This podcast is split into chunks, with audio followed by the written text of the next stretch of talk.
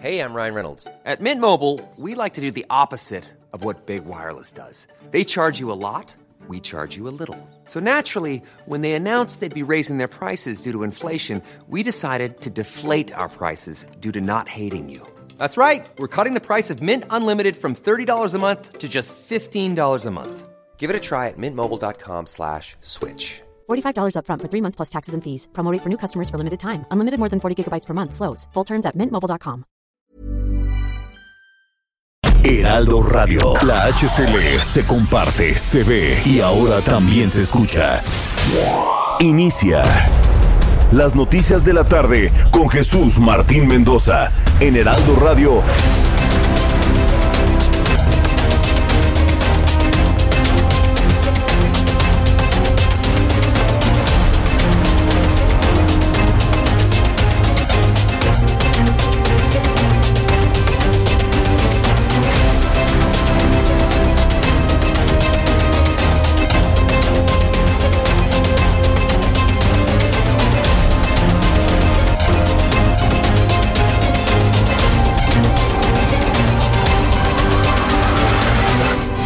Las 6 de la tarde en punto, hora del centro de la República Mexicana. Bienvenidos, muy buenas tardes. Me da muchísimo gusto saludarla a través de los micrófonos del Heraldo Radio en toda la República Mexicana. Hoy, en una transmisión especial desde Cabo San Lucas, uno de los puntos turísticos más importantes del municipio de Los Cabos en Baja California Sur.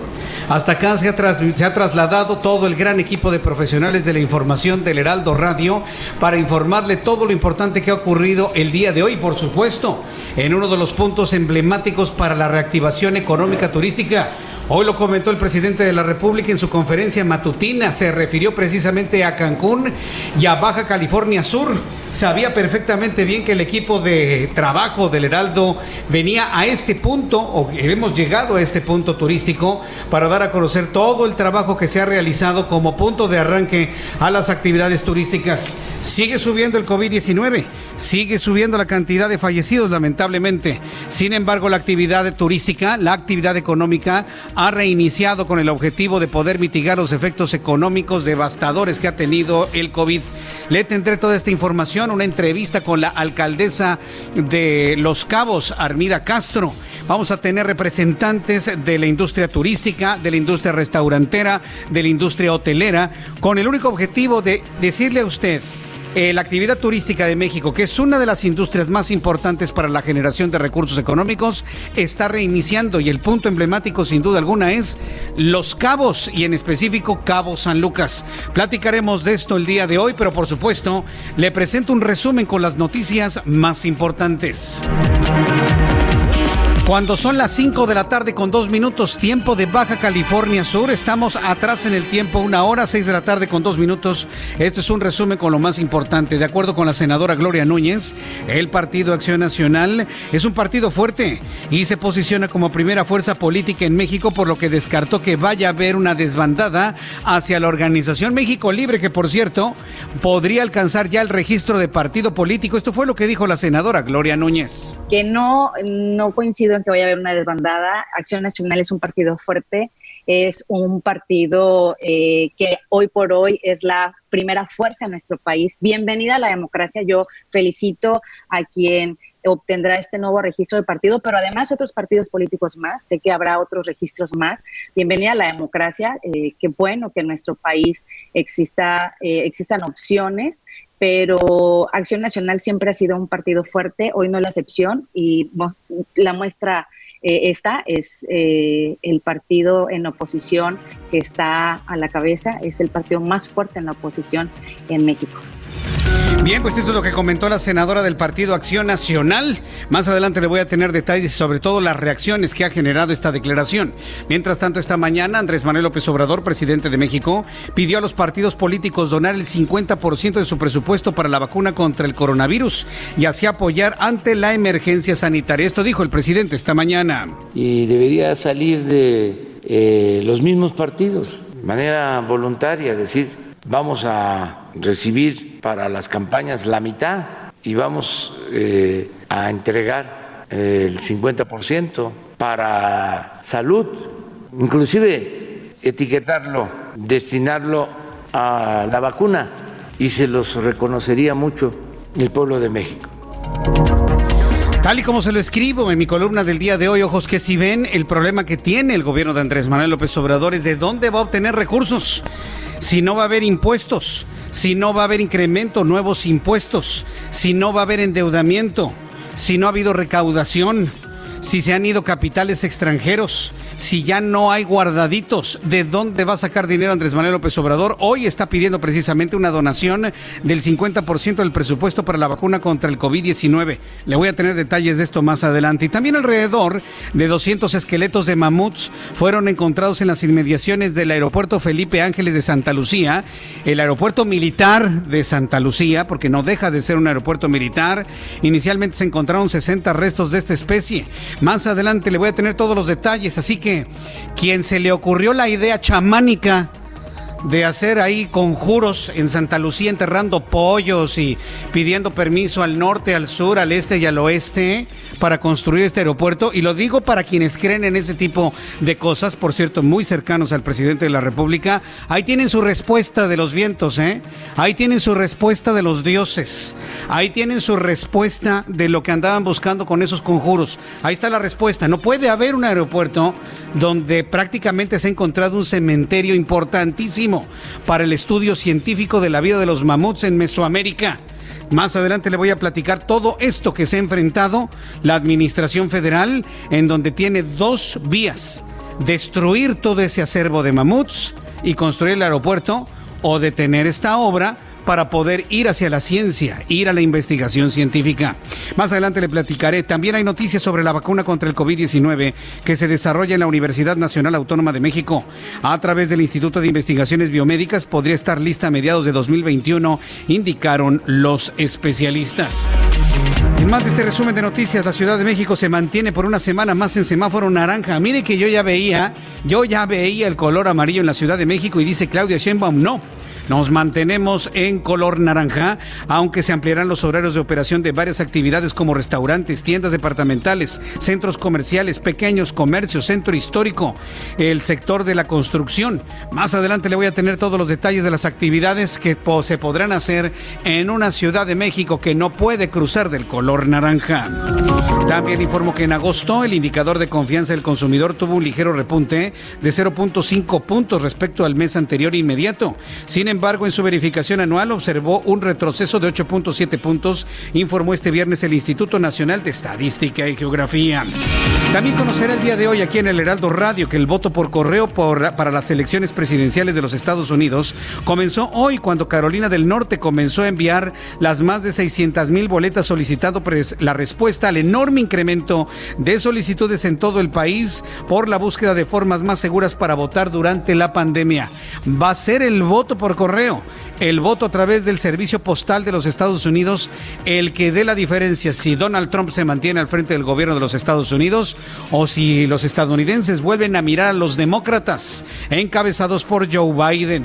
Lo platicaremos también más adelante aquí en el Heraldo Radio. En más de este resumen, este viernes la Universidad de Washington pronosticó que las muertes por COVID-19 en los Estados Unidos podrían llegar a 410.451 para el 1 de enero de 2021, más del doble de la cifra actual de estadounidenses fallecidos. En las noticias de los deportes, finalmente se le puso punto final a la novela de Messi con el Barcelona. El astro argentino seguirá en el equipo Blaugrana. Luego de bastantes días de dimes y diretes, Leo Messi decidió quedarse en más, aún más. En instantes le voy a tener todos los detalles con Roberto San Germain. Hoy voy a platicar con Roberto San Germain hacia el final de nuestro programa del día de hoy para que nos comente las decisiones del polémico Messi. En noticias de los cabos, en declaraciones de Armida Castro, presidenta municipal de Los Cabos, asegura que se ha logrado ya reactivar la economía en Los Cabos para lograr un 30% de actividad turística. Aseguró que las actividades realizadas por la Secretaría de Seguridad Pública y su, y su jefe de la policía han podido de alguna manera bajar los índices de delincuencia que le habían dejado el momento que tomó ella la administración en el año 2018. Más adelante le voy a platicar de qué manera Los Cabos ha logrado abatir la inseguridad que había dejado la anterior administración para convertirlo en uno de los puntos turísticos más importantes al día de hoy y más seguros. En voz, por supuesto, de la alcaldesa Armida Castro. En las noticias de los estados, ya empezamos precisamente con Baja California Sur. Saludo a mi compañero Ignacio Mendíbil. Desde Durango instalan mesa de recepción de firmas para enjuiciar a expresidentes en Durango. Adelante, Ignacio, te saludo con mucho gusto. ¿Qué tal? Igualmente te saludamos desde acá, desde la Tierra de los Alacranes. Y bueno, pues se va por 30 mil firmas. El doctor Silvestre Flores, académico universitario, expone que un grupo de ciudadanos se han organizado para instalar aquí en la, en la Plaza de Armas pues esta mesa de recepción para que los ciudadanos con eh, INE en mano pues puedan estar firmando para que se logre el eh, cúmulo de firmas que se requiere para que el INE pueda llevar a cabo esta encuesta. Ellos dicen que estarán eh, trabajando desde el día de hoy, viernes, hasta el día 15 y lograr cumplir la meta que aunque Durango no tiene un padrón electoral muy importante, bueno, pues ellos no se quieren quedar atrás en buscar la justicia de tantos duranguenses que han sido afectados desde el periodo de Salinas de Gortari hasta el de Peña Nieto. Así es que eh, dicen que este no es un movimiento de Morena ni de algún partido, es un movimiento ciudadano donde ellos se quieren sumar para que eh, se escuche la voluntad de los duranguenses y esta mesa pues estará desde las 8 de la mañana hasta las 7 de la tarde para poder recibir a los duranguenses aquí en la plaza eh, de armas de la ciudad de Durango. Así las cosas. Muchas gracias por la información, Ignacio Mendivil. A la orden. Saludo a Fernando Paniagua desde el estado de Querétaro. Casos de COVID se duplicaron en la entidad. Adelante, Fernando, te escuchamos. Buenas tardes. ¿Qué tal? Muy buenas tardes. Durante el mes de agosto en Querétaro los casos de COVID-19 crecieron en 58%, lo que generó una multiplicación no solo de los casos positivos, sino también de las personas fallecidas. De acuerdo con el vocero institucional COVID-19 en el estado, Rafael López González, solo durante el mes de agosto en Querétaro se sumaron 2.787 contagios, más el número de casos acumulados para llegar a un total de 6.699 al cierre del mes pasado. Esto significó un incremento de 58% respecto del mes de julio y se debió, de acuerdo con el vocero organizacional, al aumento de movilidad de las personas sin utilizar las estrategias de entrenamiento social. Esa es la información. Muchas gracias por la información, Fernando. Hasta luego, buenas tardes. Hasta luego, que te vaya muy bien. Saludo a Claudia Espinosa, nuestra corresponsal en el estado de Puebla. Allí el gobernador Barbosa alerta sobre pruebas de mala calidad de origen chino. Adelante con la información, Claudia. Así es, Jesús Martín, te saludo con gusto a ti y a todos los amigos del Heraldo Media Group. Es el gobernador de Puebla, Miguel Barbosa Huerta, justamente señaló que se han detectado eh, pues estas pruebas rápidas, principalmente de origen eh, chino, que bueno, no cumplen con las características sanitarias adecuadas. Inclusive dijo que podrían dar falsos positivos o falsos negativos. Por ello, pues ya se ha emitido a través de la Secretaría de Salud Estatal un sistema de alertamiento para los cuatro laboratorios privados que existen en la entidad y que están autorizados por el INDRE con el objetivo de que no las utilicen y se garantice que los datos que arrojen sean efectivos y ciertos para la contabilidad. Este día se dio a conocer que Puebla ha superado ya los 30 mil casos con 30 mil 81 hasta el momento acumulados de COVID-19 y los fallecimientos ya suman 3.821 en la entidad. Es la información desde Puebla. Muchas gracias por la información, Claudia Espinosa. Muy buena tarde. Hasta luego, muy buenas tardes, nuestra corresponsal en el estado de Puebla. Cuando el reloj marca las 5 de la tarde con 12 minutos, aquí en Los Cabos, 6 de la tarde con 12 minutos, hora del centro de la República Mexicana. Saludo a mi compañero Israel Lorenzana, periodistas especializados en información de ciudad. Adelante, Israel. Jesús Martín, muchísimas gracias. Pues fíjate que por suerte ha sido controlada una fuga de gas natural, la cual se registró en la colonia Roma Norte, precisamente en la calle de Puebla y Guaymas, donde llegaron elementos del heroico cuerpo de bomberos. Hay personal del gobierno capitalino trabajando en toda esta zona con maquinaria, pues se llevaron, de hecho, una tubería subterránea, llegaron los bomberos, lo han controlado, delimitaron toda la zona Jesús Martín y bueno, pues también hubo necesidad de evacuar algunas personas alrededor de esta tubería donde por suerte hay que decirlo, no hubo personas lesionadas. Para estos momentos cerrada la calle de Puebla para quien va con dirección hacia la zona del Eje Poniente en su tramo Cuauhtémoc, tendrá que seguir su marcha con dirección hacia Viaducto. A través de Avenida Chapultepec también algunos asentamientos, la gente tiende a pararse para observar lo que está ocurriendo aquí a la altura de la calle de Guaymas Jesús Martín, pero por suerte te reitero, esta fuga ha sido controlada. En este punto, a manejar con mucha precaución. Es la información que te tengo, Jesús Martín. Muchas gracias por la información, Israel. Hasta luego. Hasta luego, que te vaya muy bien nuestro compañero Israel Lorenzana con esta información. Vamos con Daniel Magaña. ¿En qué punto del Valle de México te encuentras? Adelante, Daniel. ¿Qué tal Jesús Martín? Muy buenas tardes. Es una tarde pues eh, parcialmente nublada, pero sin lluvia para las personas que avanzan en este momento en la zona del periférico sur y se trasladan hacia la zona de hospitales de la Casa de Tlalpan. Los carriles laterales también de incorporación al viaducto Tlalpan, algo de carga vehicular, pero los carriles centrales avanzan con regularidad en dirección hacia la zona de Cuemanco. También las personas que utilizan esta vía para pues más adelante poder incorporarse hacia la zona de la avenida Canal de Miramontes. El reporte Jesús Martín. Muy buenas tardes. Muchas gracias, Daniel Magaña, por la información. Continuamos atentos. Continuamos atentos eh, con toda esta información y bueno, así estamos iniciando nuestro programa de noticias, una gran cantidad de información que usted debe conocer el día de hoy, pero por supuesto también es importante, como todos los días, saber qué ocurría un día como hoy, 4 de septiembre, en México, el mundo y la historia. Abraham Arreola.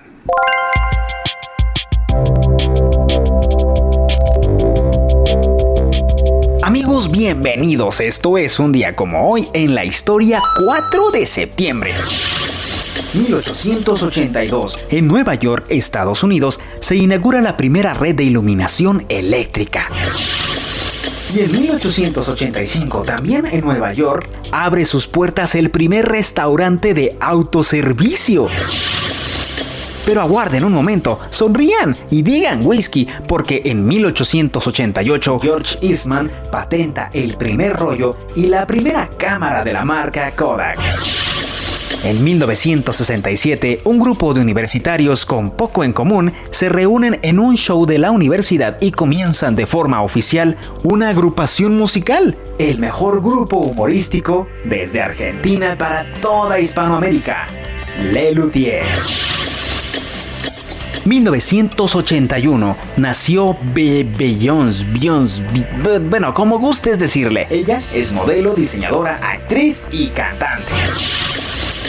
2014 falleció un ícono del rock en Latinoamérica, Gustavo Cerati, miembro de la legendaria Soda Stereo y también solista, tras permanecer cuatro años en estado vegetativo.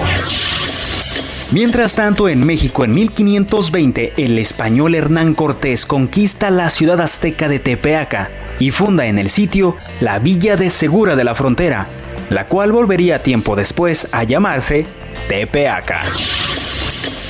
1861, el ministro de Relaciones Exteriores, Juan Antonio de la Fuente, le notifica al presidente Benito Juárez la inconformidad de Francia e Inglaterra por la falta de pagos de México. Oiga, jefe Juárez, ¿ya vio que me dijo que no le pagáramos las deudas? Es que con la novedad de que Inglaterra y Francia ya se molestaron. 1939, el presidente Lázaro Cárdenas anuncia la neutralidad de México frente a la Segunda Guerra Mundial. 1969, en el entonces Distrito Federal, se inaugura la primera línea del metro. Y hoy se celebra el Día Internacional del Taekwondo. Amigos, esto fue un día como hoy en la historia. Muchas gracias. Muchas gracias, gracias eh, a Abraham Arriola, te agradezco como siempre que nos eh, en el recuerdo de lo que sucedía un día como hoy, sin duda interesante. Y bueno, pues yo le invito para que me envíe también sus comentarios sobre este trabajo periodístico que todos los días nos envía Abraham Arreola. Ya son en este momento las 5 de la tarde con 18 minutos, tiempo de los cabos, 6 de la tarde con 18 minutos, hora del centro de la República Mexicana. Vamos a revisar lo que en materia de pronóstico del tiempo nos informa el Servicio Meteorológico Nacional, que por cierto, eh, el Servicio Meteorológico Nacional está haciendo un alertamiento de color rojo en estos momentos. Eh, hay una zona de baja presión con 60% de probabilidad ciclónica, canales de baja presión y un sistema también de alta presión que estarán provocando lluvias principalmente en el norte y centro de la República Mexicana. Según este pronóstico del tiempo, durante esta noche y madrugada, una zona de baja presión con probabilidad de desarrollo ciclónico se encuentra frente a las costas de Oaxaca.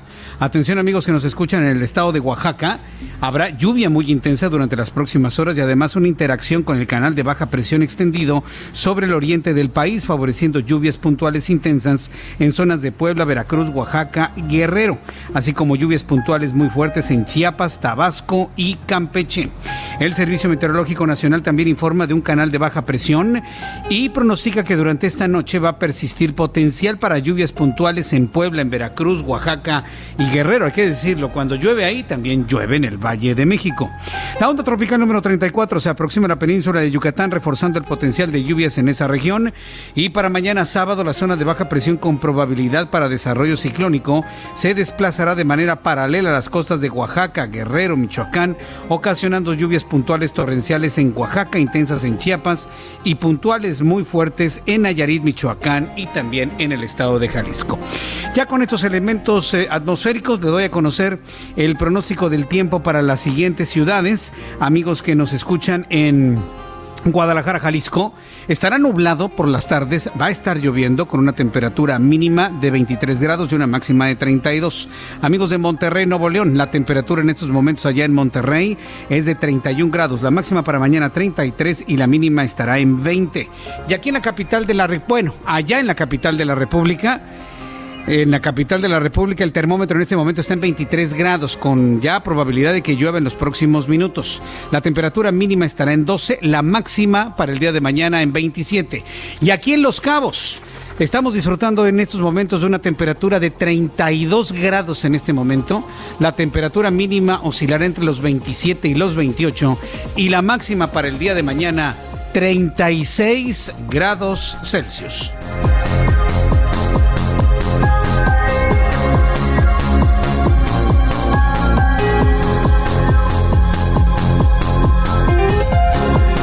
Bien, ya son en este momento las 6 de la tarde con 20 minutos tiempo del centro de México, 5 con 20 aquí en Los Cabos. Saludo con mucho gusto a mi compañero Carlos Navarro, reportero del Heraldo Media Group, quien nos informa sobre la decisión difícil, ¿eh? que ha tomado la jefa de gobierno de la Ciudad de México, Claudia Sheinbaum, de mantener por cuál sería decimosegunda semana consecutiva el semáforo en color naranja. Te escuchamos, Carlos Navarro, adelante.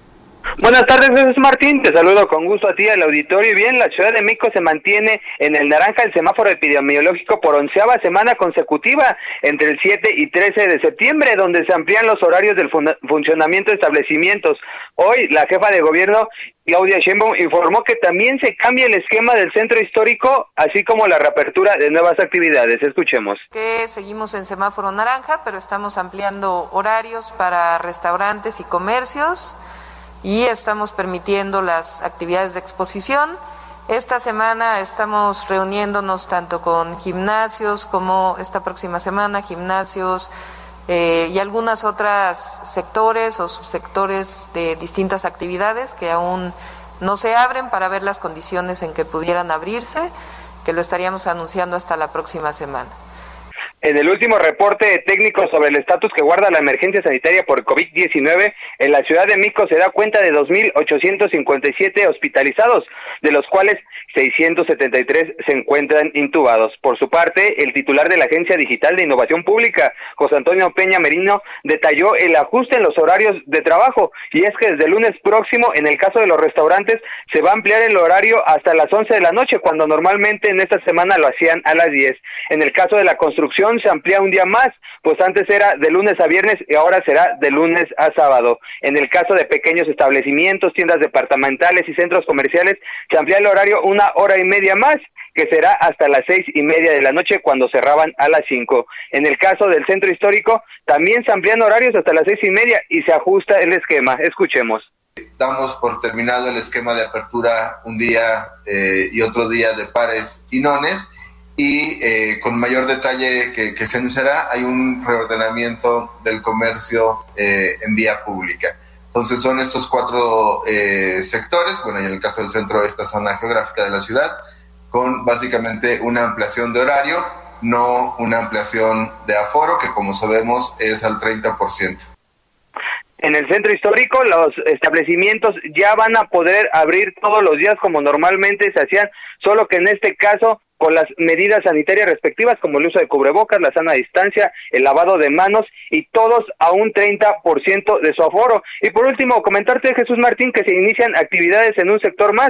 En este caso serán las exposiciones y centros de convenciones, informó José Antonio Peña Merino. En este caso, la realización de congresos eh, presenciales se va a permitir, pero en el caso de exposiciones comerciales aún no se van a permitir y van a tener, eh, por ejemplo, las medidas son el uso de cubrebocas, el uso de caretas, no más de 50 minutos las personas van a poder mantenerse en estos lugares cerrados. El tema de la ventilación es un tema muy importante, eh, tiene que haber lugares abiertos, una ventilación muy eficiente para evitar cualquier problema. Así es que bueno, la siguiente semana la Ciudad de Se mantiene en el naranja con la reapertura de nuevas actividades, así como ampliación de horarios. Jesús Martín, la información que te tengo. Muchas gracias por la información, Carlos Navarro.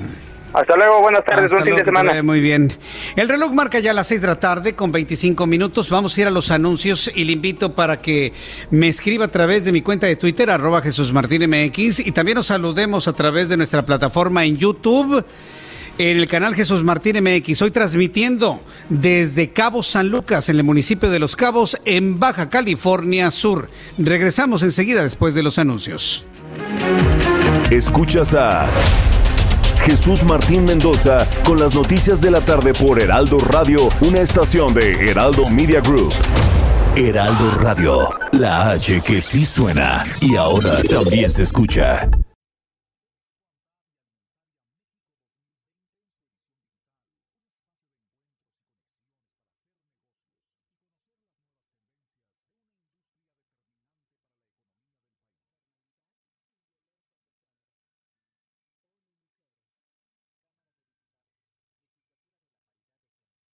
Heraldo Radio. La HCL se comparte, se ve y ahora también se escucha. Escucha las noticias de la tarde con Jesús Martín Mendoza. Regresamos.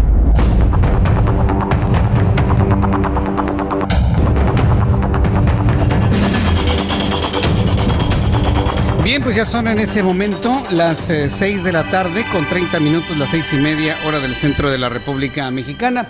Muchas gracias por estar con nosotros. Les recuerdo que estamos en este momento transmitiendo desde Cabo San Lucas, en el municipio de Los Cabos, en Baja California Sur. Gracias por estar con nosotros. Les recuerdo que estamos en nuestro chat en línea a través del canal Jesús Martín MX en YouTube. Jesús Martín MX en YouTube.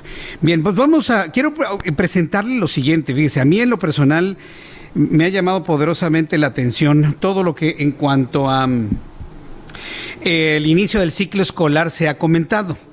Y uno de los elementos o una de las herramientas que se han convertido en una de las principales para eh, que los niños estén tomando clases, tanto en escuelas públicas como en escuelas privadas, son los equipos electrónicos de toda índole, teléfonos celulares, iPads, eh, laptops, computadoras de escritorio, en fin. Tengo en la línea telefónica Juan Francisco Aguilar. Él es el director general de Dell Technologies México, a quien yo le agradezco mucho estos minutos de comunicación con el auditorio del Heraldo Radio. Estimado Juan Francisco Aguilar, bienvenido, muy buenas tardes. Hola Jesús Martín, eh, un gusto estar eh, aquí en tu programa y compartir pues experiencias aquí con tu auditorio. Sí, muchas gracias por tomar la, llamada y aceptar esta invitación para conversar con nosotros. Hoy en día, yo no recuerdo algún otro momento desde que nació la tecnología que ahora conocemos a manera de computadoras, luego las laptops y luego los sistemas más móviles como los teléfonos celulares. Yo no recuerdo que se hayan vuelto tan necesarios para la vida cotidiana y más ahora con la pandemia de COVID-19 en las experiencias de home office y de clases en casa. Ustedes que están al frente de una empresa como Dell, ¿cómo están asumiendo este reto, Juan Francisco? Pues mira, algo importante, eh, fíjate, recuerdo hace como cuatro o cinco meses que todos recibimos un meme que decía, oye, ¿qué aceleró la transformación digital? El director general de la empresa, el dueño, este, la competencia y decía una parte el COVID. El COVID realmente ha sido un acelerador ahorita de todas estas cosas que estamos viendo en transformación digital. Nosotros en Dell, eh, eh, prácticamente desde el primer día de, que se detectó que fue el que, que se decretó la salida, que fue aproximadamente el 15 de marzo, más del 90% de la fuerza laboral de Dell se fue a trabajar desde sus casas. Y estamos viendo ahora que muchas empresas están en esa misma situación, trabajando prácticamente desde el work from home. Y muchos decían que íbamos a regresar en septiembre, octubre.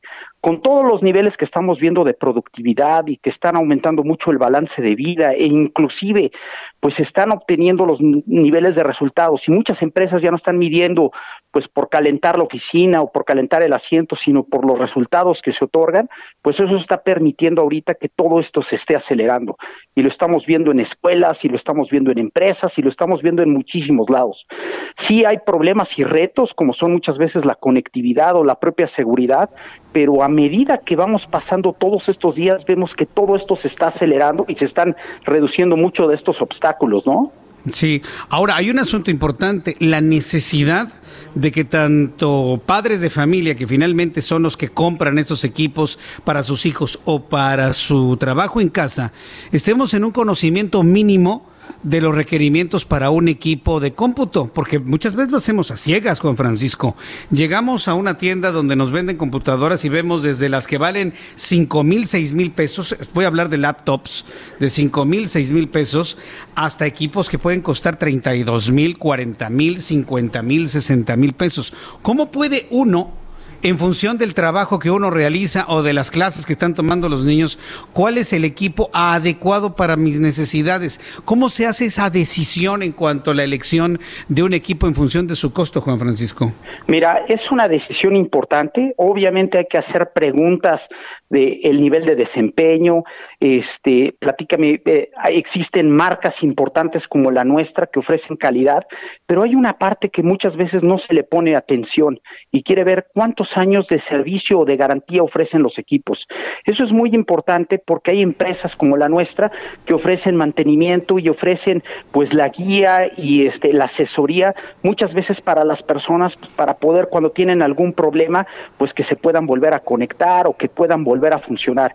Es muy importante hacer tres, cuatro preguntas en términos de procesamiento, la calidad de los equipos, la marca, este, el nivel de garantía y lo más importante es qué software es el que viene cargado porque muchas ese software es el que va a permitir colaborar y ese software es el que va a permitir pues toda esta conectividad que requerimos, ¿no? Ahora, eh, una vez que ya se elige eso, una parte importantísima es eh, la comparación costo-calidad. En el caso de la empresa que usted representa, Juan Francisco, ¿cuáles son las ventajas que tendría sobre otros competidores en el mercado? Mira, definitivamente es una marca que se dedica muchísimo a la calidad. Son equipos que no duran uno, dos, tres años. Inclusive muchos de nuestros equipos duran más de cinco, seis, siete años, porque están probados para diferentes tipos de condiciones, ya sea para que se utilice en un ambiente hostil o a lo mejor en un ambiente de mucho movimiento, de mucho, inclusive paracaídas. Muchos de nuestros equipos inclusive ofrecen garantías para derrames de líquidos o descargas eléctricas. Y eso hace que las personas protejan mucho la inversión que es muy importante. Adicionalmente a que viene cargado con software que ha sido probado durante muchos años y que garantice el correcto funcionamiento pues de las máquinas. Pues, algo importante, algo importante eh, eh, Jesús Martín y que es algo que estamos promoviendo mucho es eh, no nada más vender, vamos a decir, el equipo portátil o la computadora, sino asegurarnos que venga con un buen tamaño de monitor o que venga con una serie de dispositivos para que la experiencia de conectividad sea buena. Imagínate ahora, eso es mucha retroalimentación que nos daban de las escuelas o de las empresas. Imagínate ahora que estás conectado 7, 8, 9, 10 horas en un monitor de 12, 13 pulgadas, pues te vas a acabar la vista, ¿no? Eh, eh, eh, estas argumentaciones yo que son muy atractivas para el público, sobre todo cuando se habla de la durabilidad de los equipos, porque vivimos además una especie de carrera en la cual todo se vuelve obsoleto a los seis meses y un año. Entonces, cuando alguien ofrece que esto puede durar varios años hacia adelante, pues me parece que es una oferta, un ofrecimiento muy importante que el público debe tomar en cuenta. Eh, Juan Francisco, denos por favor alguna página de internet, formas de contacto para que el público interesado en conocerlos a ustedes más, eh, a conocer más a Dell y las soluciones que ofrecen, pueden entrar en contacto con ustedes. ¿En dónde nos comunicamos? www.del.com slash eh, diagonal México. Ahí van a encontrar toda la información. Correcto. Bueno, pues Juan Francisco, yo agradezco mucho estos minutos de comunicación con el auditorio del Heraldo Radio y estamos en comunicación para una oportunidad futura. Muchas gracias, Juan Francisco Aguilar. Muchas gracias, Jesús Martín, y saludos a tu auditorio. Hasta luego, que le vaya muy bien. Es Juan Francisco Aguilar, director general de Dell Technologies México. Y mire, es, es muy importante esto porque estamos entrando en una época Y por eso en viernes quisimos abrir este espacio en el que usted y yo tenemos que desarrollar una cultura tecnológica, una cultura cibernética. Tenemos que aprender a conocer lo que es una computadora, una laptop, inclusive en su entraña. Sí, para saber qué estamos comprando y saber para qué nos sirve. Es, por ejemplo, usted va a comprarse un Ferrari o un Tesla cuando su camino es de terracería, pues no es necesario, ¿no? Pero tampoco va a andar con una carreta jalada a caballos en una superautopista. Es decir, necesita usted elegir lo correcto para el camino que va usted, va usted a andar en función de su trabajo, en función de las clases, en función de su conectividad a Internet. No necesita usted un, Ferrari hablando en comparación de computadoras con automóviles si su conexión a Internet es muy, es muy lenta, ¿no? Posiblemente puede tener un equipo mucho más sencillo, mucho más barato, ¿sí? mejorando su conectividad a Internet y de esto pues darle una, una mayor ventaja. En fin, consulte precisamente a los expertos de esta marca que le he presentado el día de hoy para que de esta manera pues pueda eficientar su inversión en función de su trabajo. Bien, cuando ya el reloj marca en estos momentos las 6 eh, de la tarde con 39 minutos, hora del centro de la República Mexicana, pues le informo que el sector turístico ha sido uno de los más eh, que más padeció la pandemia por COVID-19. Mire lo que son las cosas. Hoy todo el equipo de profesionales de la información del Heraldo Radio nos hemos trasladado a Los Cabos, de manera específica a Cabo San Lucas, donde estamos transmitiendo en estos momentos. Y hoy precisamente en su conferencia matutina el presidente de la República se refirió a la reactivación económica y habló de dos eh, puntos turísticos importantes, Cancún, Quintana Roo y Los Cabos en Baja California Sur. A mí lo personal me sorprendió, hasta me dio la impresión de que sabía el presidente que veníamos para acá y que íbamos precisamente a platicar sobre lo que se está haciendo actualmente en esta región del país, pues para empezar a reactivar una industria que créamelo, ¿eh? con el ya en su momento con Enrique Peña Nieto y con Felipe Calderón, la industria turística representaba una mayor renta, una mayor cantidad de, de recursos que el mismísimo petróleo. Es más, se llegó a pensar que la industria turística iba a ser precisamente la industria que sustituiría la renta petrolera. Hoy por eso es tan importante hablar de la reactivación económica en los destinos turísticos de playa. Y hoy que estamos aquí en Los Cabos, informar que el sector turístico fue uno de los que más padeció la pandemia por COVID-19, pero conforme cambia el semáforo epidemiológico poco a poco, se abre camino a esta industria, aún esta temporada tan adversa. De acuerdo con la Secretaría de Turismo, para la tercera semana de julio los destinos turísticos nacionales registraban ya una ocupación hotelera del 17.5%, cifra muy por arriba, perdón, muy por debajo de lo que durante el mismo periodo del año anterior, que fue del 71.7% en promedio. Es decir, destinos como, como Cancún, como Acapulco, como Manzanillo y en este caso Cabo, Cabo San Lucas han tenido ocupaciones superiores al 50% aún en temporadas bajas. Hoy estamos hablando de un reinicio de la actividad con un 17, con un 20 y en el caso de los cabos, afortunadamente, ya un 30% comprobable de ocupación al día de hoy. De acuerdo con la Asociación de Hoteles de los Cabos, la ocupación hotelera de los Cabos registró un 1%, cayendo 66 puntos al compararse con mayo de 2019. A nivel eh, subdestino, Cabo San Lucas tuvo una ocupación del 2%, disminuyendo 75% en comparación con el año anterior. En tanto que San San José del Cabo perdió 62.6 puntos porcentuales y se ubicó en 0.4% y el corredor Los Cabos cayó 53 eh, puntos porcentuales registrando 0%. Sin embargo, a raíz de la reapertura gradual económica en las últimas semanas se ha registrado un incremento turístico que ya le comento, según los datos que nos ha compartido la alcaldesa Armida Castro, ya cercanos al 30% y lo hemos podido comprobar ahora que hemos caminado por sus calles, que hemos estado en los destinos, los puntos atractivos de atractivo turístico más importante. Bueno, pues hemos podido comprobar ya un incremento importante, sobre todo de turismo internacional. Hemos visto mucho turismo estadounidense y canadiense en esta zona de el país. Mientras tanto, en, otros asuntos, voy, a regresar al tema de los cabos en unos instantes más. Antes informarle que el presidente de la República, Andrés Manuel López Obrador, insistió durante su conferencia matutina que los partidos políticos tienen que apretarse el cinturón y reducir su presupuesto. Hoy, a partir de hoy, mire, el tema presupuestal, el tema del dinero, por eso la importancia de venir a un lugar como este para reactivar la economía. Porque si no reactivamos la economía, claro, cuidándonos de la pandemia de COVID, que esta sigue creciendo lamentablemente, vamos a estar en problemas muy serios como país. Un problema que incluso pueda rebasar al actual gobierno, en donde ya no tenga ningún caso reclamarles nada Simple y sencillamente que la situación nos rebase absolutamente a todos. Por eso tenemos que prepararnos y de eso le escribo hoy en mi columna Ojos que si ven y el presupuesto.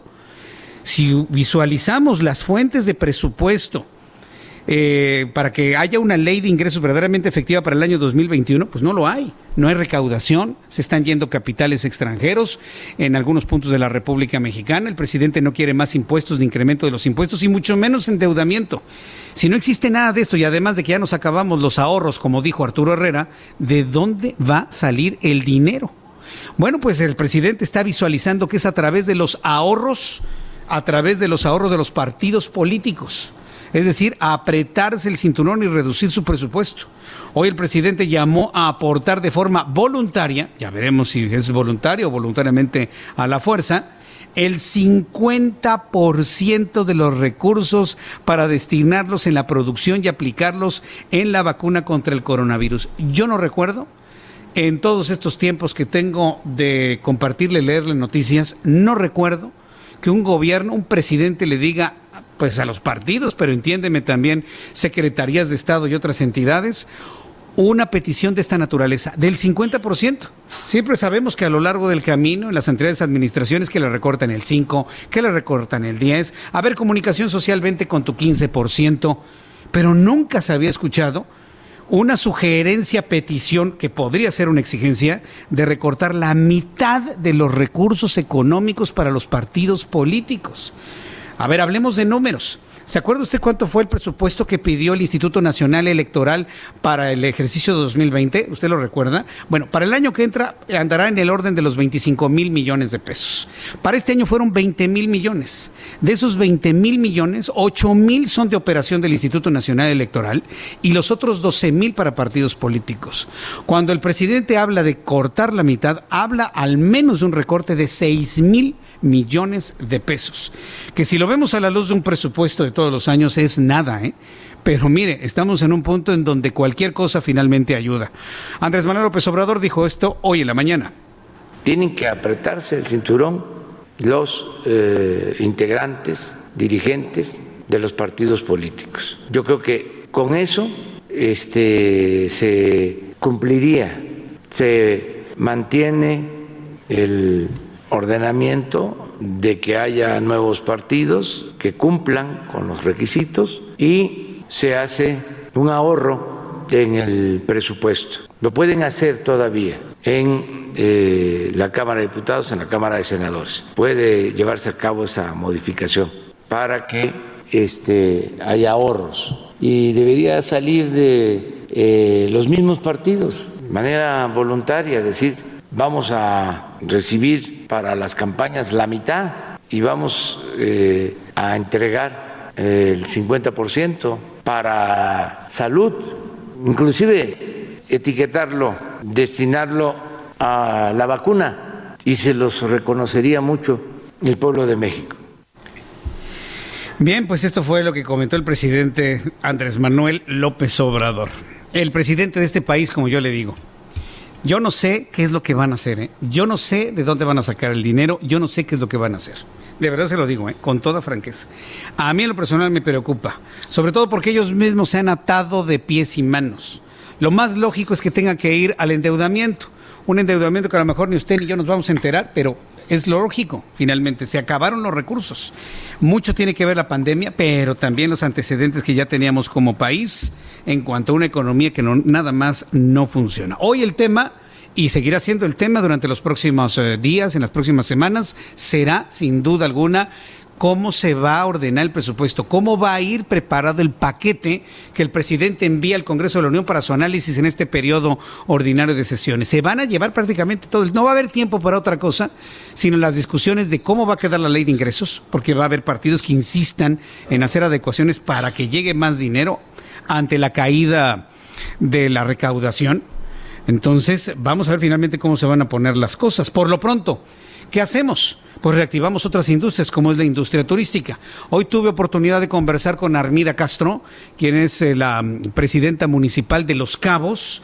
Hablamos de Los Cabos, hablamos de las medidas, hablamos del interés que hay de retomar la normalidad económica en un punto turístico como este. Y esto es parte de la entrevista que nos ofreció el día de hoy. Continuamos en el Heraldo Radio y estamos, la verdad, muy contentos, muy agradecidos por la gran hospitalidad que nos ha, con la que nos ha recibido la alcaldesa Armida Castro aquí en el municipio de Los Cabos, en Baja California Sur. Alcaldesa, bienvenida al Heraldo Radio. No, hombre, al contrario, gracias por aceptar esta invitación, por conocernos, por venir y compartir y regresar a su lugar de origen y seguir hablando de lo que hay en Los Cabos y cómo estamos activos y en movimiento. El público que nos escucha es muy sensible que desde hace muchos meses la situación de coronavirus nos ha mantenido completamente paralizados, pero estamos ya en un proceso en el cual se reactiva la actividad económica. ¿Cómo lo está haciendo el municipio de Los Cabos, Cabo San Lucas, San José del Cabo, que bueno, es, más pueblito, pero de alguna manera también tiene ofertas turísticas? ¿Cómo ha sido esta experiencia para volver a reactivar toda la actividad económica del municipio? Trabajo eh, conjunto de la sociedad organizada y hablo de empresarios en todas las cámaras, trabajo conjunto de la sociedad responsable que entiende que vivimos del turismo, que había que abrir, que había que aprender. Abril y mayo, yo les decía, fue un curso intensivo de cómo vivir con COVID. No hemos estado ajenos a los casos, al contrario, lo que queremos es eh, reactivarnos y garantizar que el destino es seguro y ahora que te puede garantizar que vas a llegar, vas a disfrutar y vas a regresar sano a tu lugar de origen. Ha sido el reto más grande como gobierno y sin duda para los hoteleros que creían que tenían todo el conocimiento y que ser gran turismo eh, en servicio, gran turismo en, ofrecer las prestaciones turísticas, teníamos todo resuelto.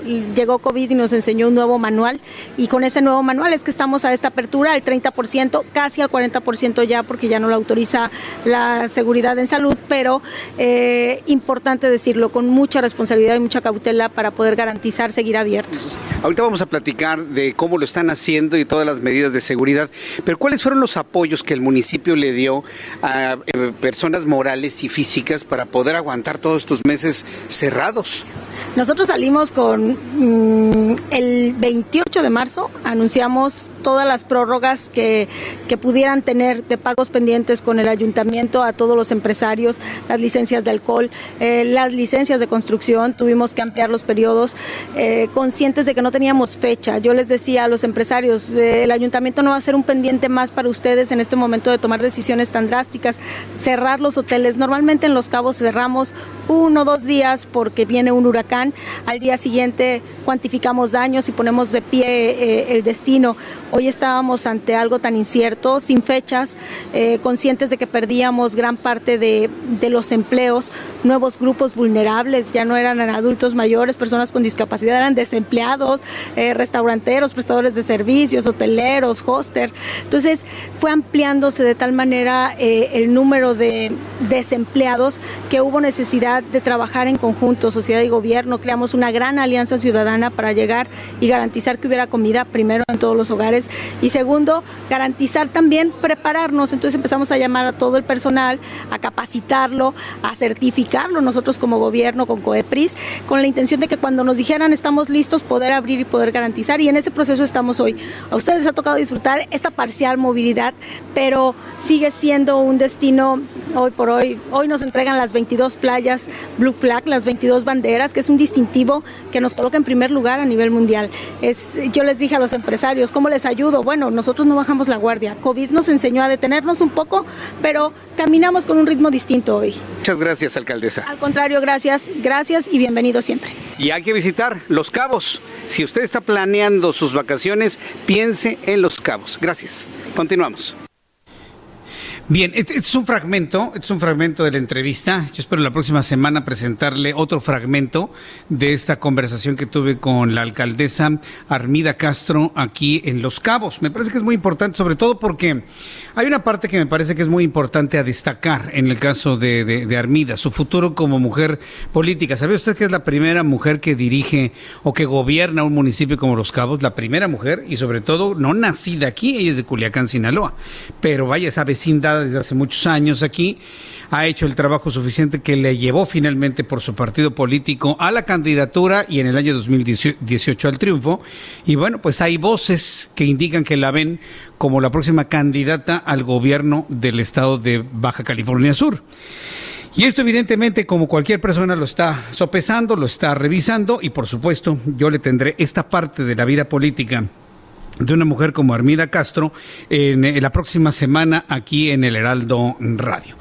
Ya son en este momento las 6 de la tarde con 52 minutos, 5 de la tarde con 52 minutos aquí en Los Cabos. Quiero agradecer mucho los comentarios del público que me están llegando en estos momentos a través de nuestra plataforma de YouTube. Muchas gracias a Patito Viejo, muchas gracias a Carl Waynes. Dice, tendremos otro partido político, el de Calderón.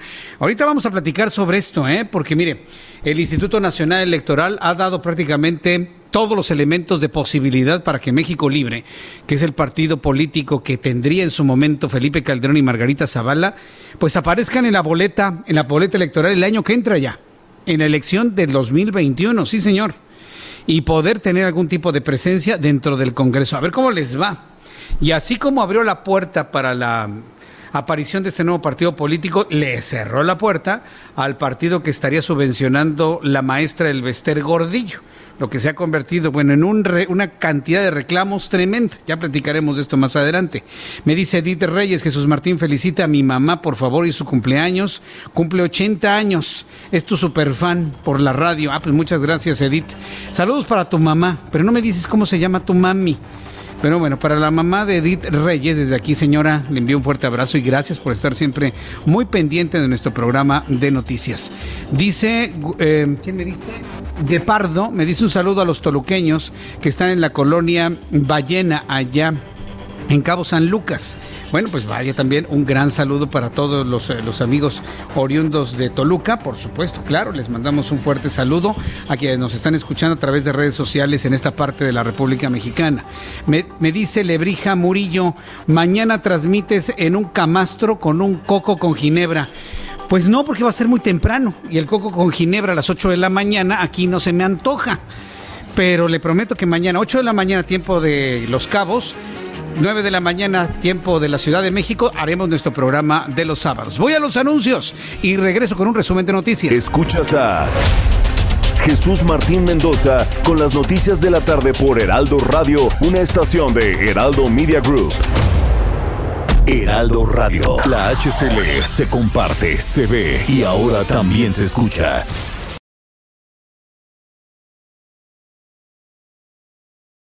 Escucha la H. Heraldo Radio. Escucha las noticias de la tarde con Jesús Martín Mendoza. Regresamos.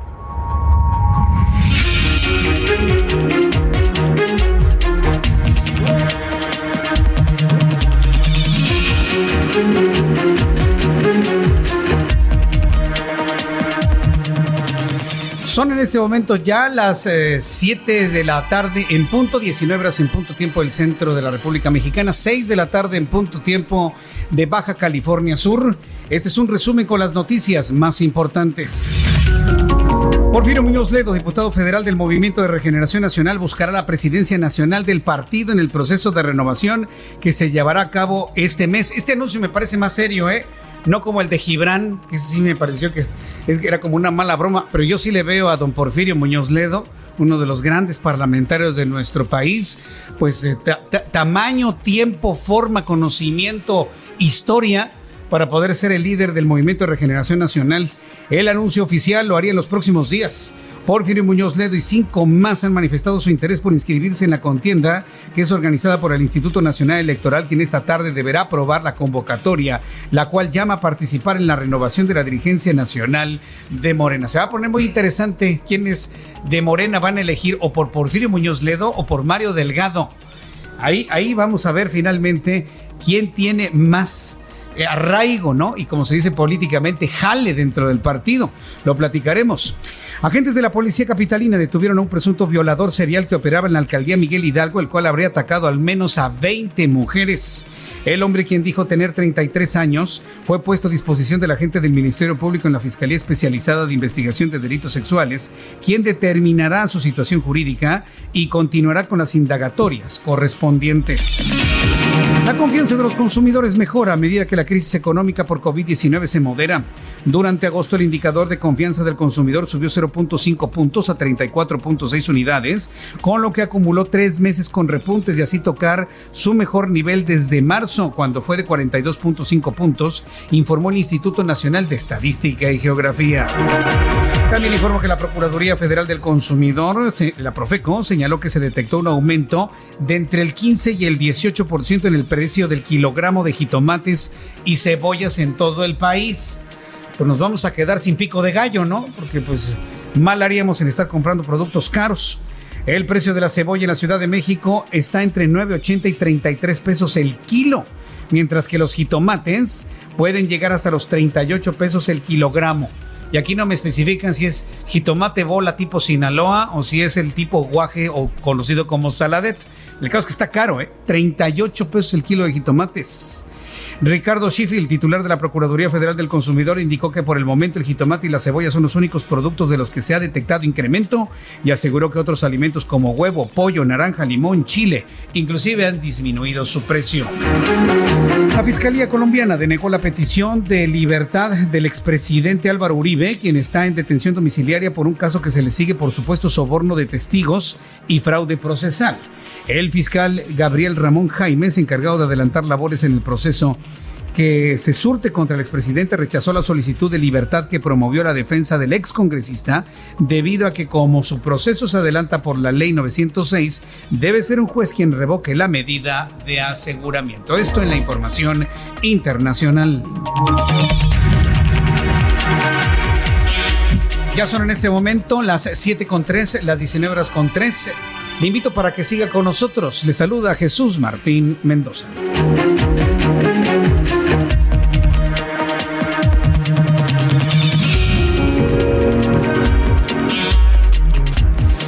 Bien, pues ya en este momento, como le digo, ya son las 7 con 4, 7 con 4 hora del centro de la República Mexicana. Continuamos con la información aquí en el Heraldo Radio, hoy en esta transmisión especial que estamos llevándola hasta usted desde uno de los lugares, pues yo creo, no, no creo, estoy seguro más hermosos en cuanto a turismo de playa en la República Mexicana y es Cabo San Lucas. Qué lugar tan hermoso. Pero mire que hemos estado hablando de Cabo San Lucas y de los cabos en general, pero todo el estado de Baja California Sur es verdaderamente hermoso, es verdaderamente precioso. El día de hoy he tenido la oportunidad en varios momentos de platicar con Brenda Peña, usted la conoce, nuestra compañera del Heraldo Televisión, del Heraldo Radio, que es oriunda de La Paz, Baja California. Bueno, me ha platicado unas historias y además eh, con la alcaldesa Armida Castro, que muy generosamente nos ha platicado sobre los oasis que están en medio de los desiertos. Piense usted en un desierto, piense usted en un desierto rodeado de mar, para empezar. Y luego usted va caminando por el desierto y se encuentra con un oasis, un bosque con lago, con agua dulce en medio del desierto. Y entonces me, me enseñó algunas fotografías, tanto la alcaldesa como Brenda, de lugares verdes con un agua cristalina, rodeados de desierto y de montañas inhóspitas. Bueno, pues esas son las, las cosas maravillosas que tiene eh, la península de Baja California y en especial toda esta zona de la Baja Sur, como también le dicen, ¿no? Como también le conocen aquí.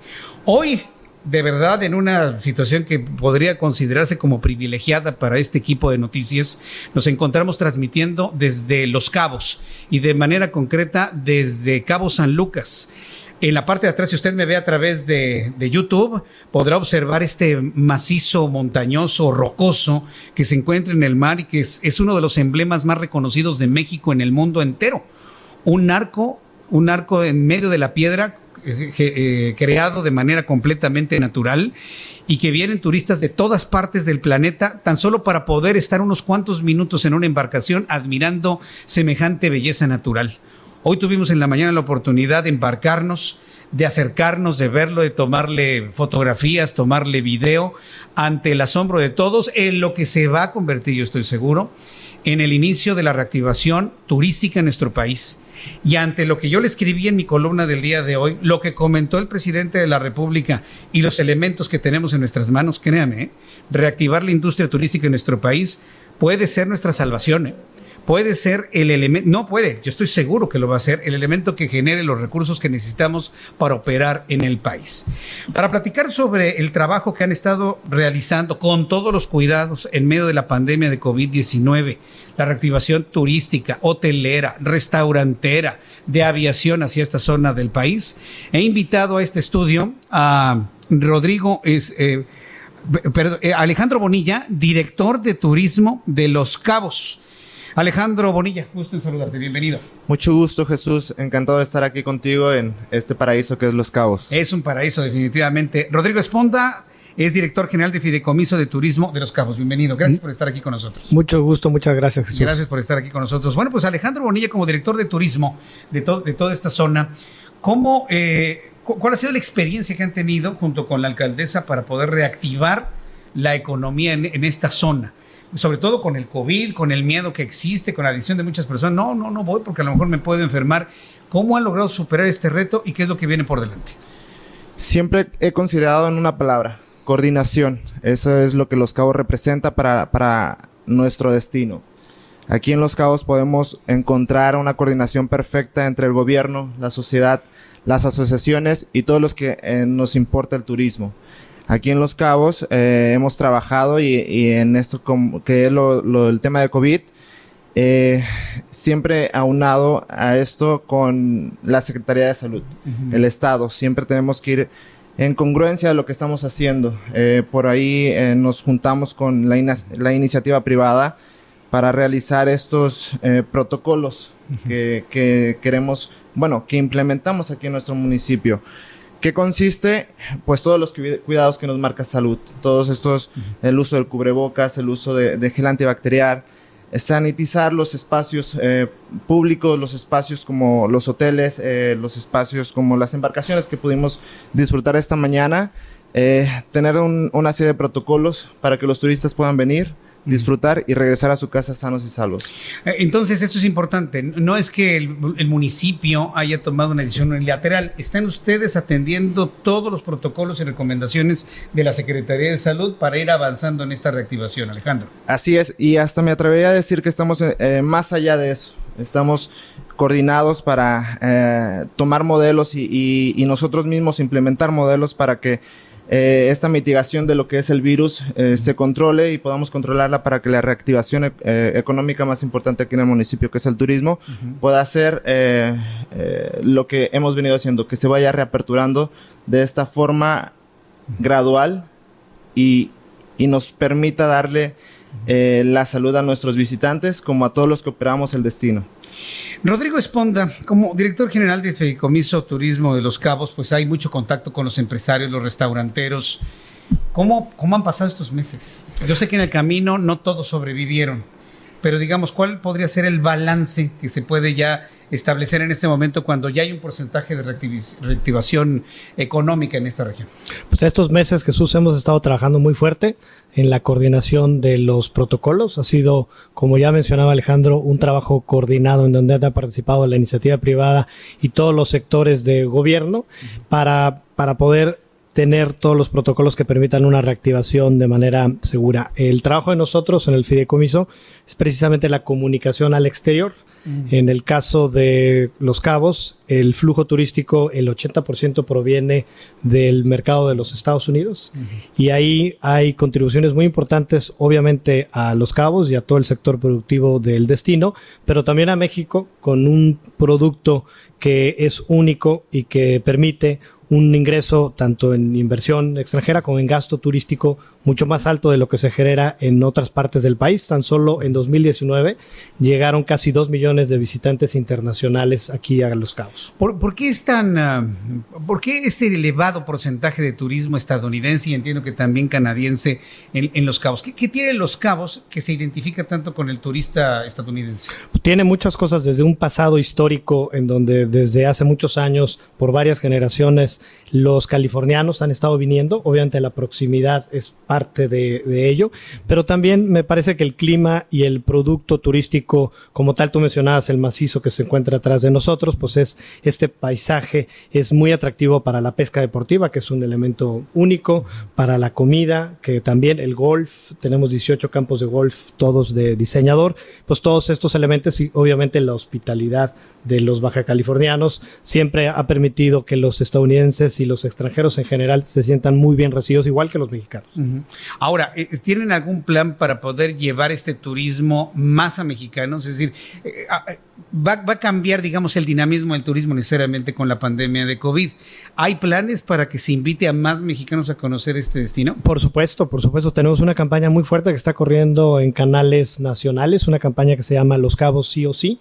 Eh, con elementos únicos. Eh, incluso en los meses de julio y agosto, el flujo de turistas provenientes de mercados nacionales ha sido más alto que los internacionales aunque generalmente es, es, al revés, pero esto habla exactamente de que la reactivación está siendo más rápida en el flujo nacional.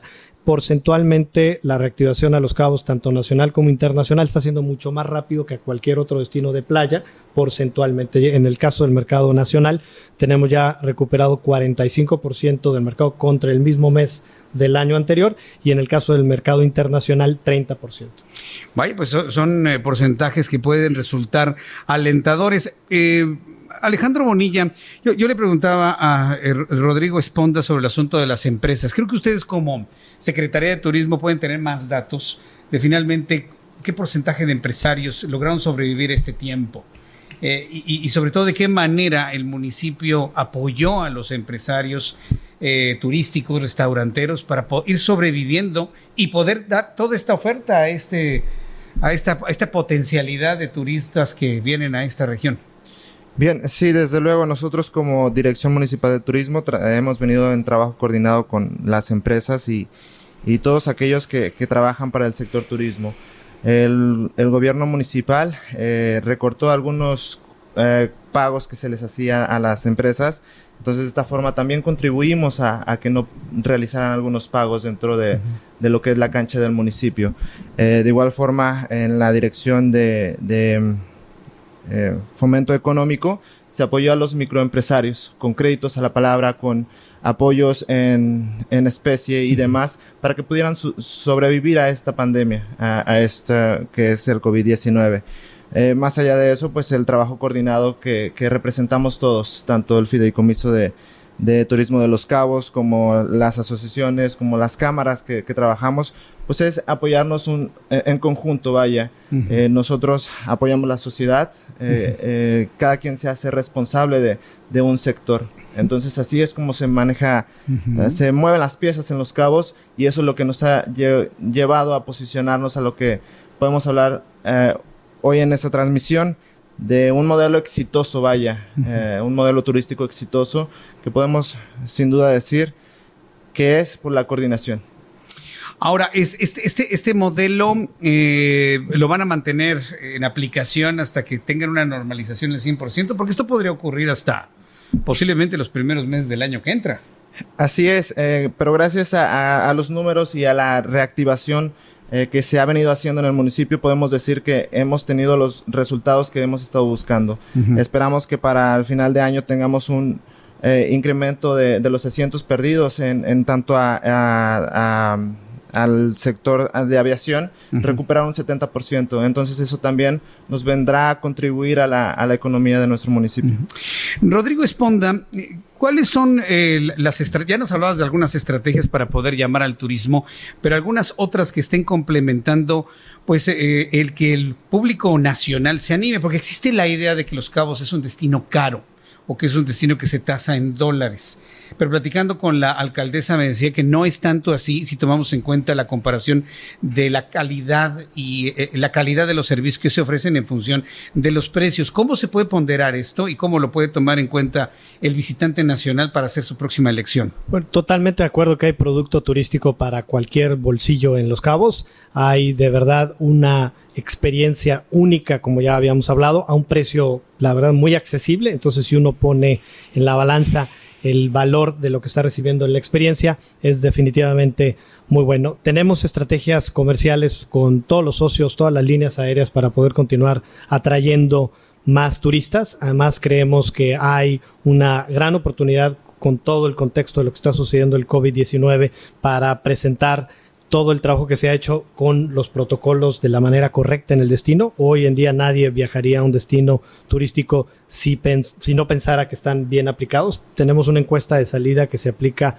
a todos los visitantes. El 99% de los visitantes que estuvieron el mes pasado aquí en Los Cabos recomendarían regresar con todos los protocolos que se han estado estableciendo. Así que estamos haciendo un trabajo muy fuerte, todos coordinados, para así comunicarlos y darle certeza a nuestros visitantes nacionales e internacionales.